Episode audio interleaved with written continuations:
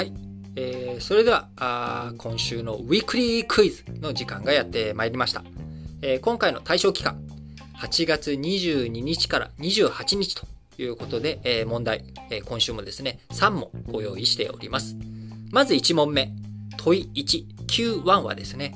自民党総裁選に立候補を表明した広島が選挙区の衆議院議員の名前は何か。えー、この人は高知会の派閥トップを務めておられ、また前回の自民党総裁選挙では菅さんのに次いで2位を確保した人物です。問い2、Q2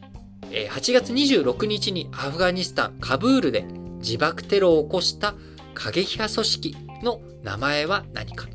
こう、そうですね。えー、まあ、細かいところまで、えー、答えられたらいいですし、何々系、えー、組織のね、その前のところだけでも十分ですので、えー、アルファベット2文字が一番短い回答方法になるかな。えー、ヒントはこんな感じで、えーえー、そして最後、問い3、Q3 は、パウエル FRB 議長が講演したのは、今週講演したのはですね、〇〇ホール会議。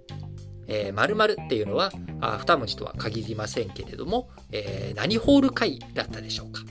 えー、ちなみに、何々、えー、〇〇に入る言葉は、えー、あの、ポップシンガー、あもうね、亡くなられましたけれども、えー、非常に有名なマイケル何々さんと何々の部分は一緒ということで、これがヒントです。